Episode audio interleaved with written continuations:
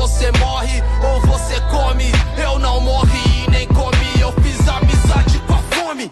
Você está em mais uma pílula da receita do sucesso. Sim, aqueles pensamentos vazios, vadios que a gente acha no meio da gaveta ali, perdido, junto com aquele monte de meia, aquela, aquele livro que a sua mãe entregou que você tinha 8 anos de idade. Pois bem, esses pensamentos que eventualmente eu anoto, né? E eu falo, poxa vida, eu preciso compartilhar. E o compartilhamento desta semana é o seguinte, mano, na escola. A escola ela faz você ser muito bom em decorar as paradas. Então você tem que decorar tudo. E ele não vê se você sabe usar aquelas ferramentas quando você vai de fato precisar usar. Não, é só decoreba. Quanto que é? O que, que é báscara? O que, que é não sei o que tal, e assim por diante. Beleza. Quando, na verdade, uma das atitudes que mais deveriam ser uh, estimuladas na escola, e eventualmente são, é a cola. É a cola. Por quê? Porque a cola faz você aprender a trabalhar em grupo, a cola faz você avaliar o que, que vai, o que, que tá rolando ali, você não pode ser pego de jeito nenhum. E a cola, ela faz você entender que, eventualmente, para você ir para a prova, você tem que se preparar antes. Você se prepara antes como? Fazendo a cola. Quantas e quantas vezes eu, na minha época de estudante, pegava e escrevia num papelzinho que ia ter na matéria, escrevia, escrevia, escrevia, escrevia, tal, tal, tal, e escondia em algum lugar ali para a professora não ver sem me dar conta que quando eu estava preparando a cola, eu estava estudando. Quando eu estava preparando a cola, eu já sabia a resposta. Aí na hora que chegava a prova, eu já sabia. Por quê? Porque eu estava preparado. Porque eu estava preparado. E quando eu não estava, eu tinha aquela, aquele pedacinho de papel que eu podia ajudar o cara do lado. Por quê? Porque numa empresa, gente, é assim. Na empresa, não é um monte de carteira onde a sua nota é individual. Numa empresa, Ninguém passa de ano ou repete de ano, indivíduo.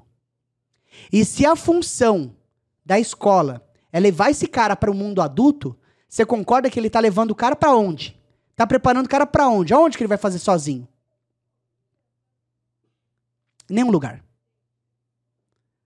Agora, quando tem, tinha um professor maravilhoso, que ele fazia assim, meu, agora, agora vai ser o minuto da cola. Ele saía da sala por cinco minutos a sala virava uma bagunça. Todo mundo ia naquele, naquele aluno mais inteligente. Olha que legal, cara. Aquele aluno, o CDF da turma, ele recebeu uma aprovação popular que ele era o mais inteligente da turma. Quanto que isso significou para a vida desse menino? Muito mais do que as notas 10 que ele tirava no, no, no boletim. Porque ele teve reconhecimento da galera.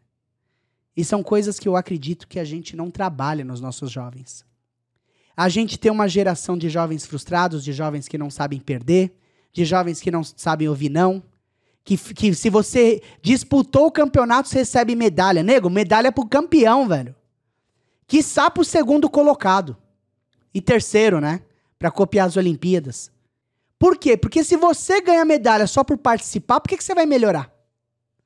Se você é, é, já tem as coisas ali de mão beijada, por que, que você vai melhorar? Eu vi o Evander Holyfield falando isso no podcast, que eu falei assim, ele falou, meu, na época, eu participei de um campeonato de boxe e eu perdi. E eu vi que o cara que ganhou, ganhou um troféu lindo. E ele falou, eu quero aquele troféu. E no outro ano ele foi buscar.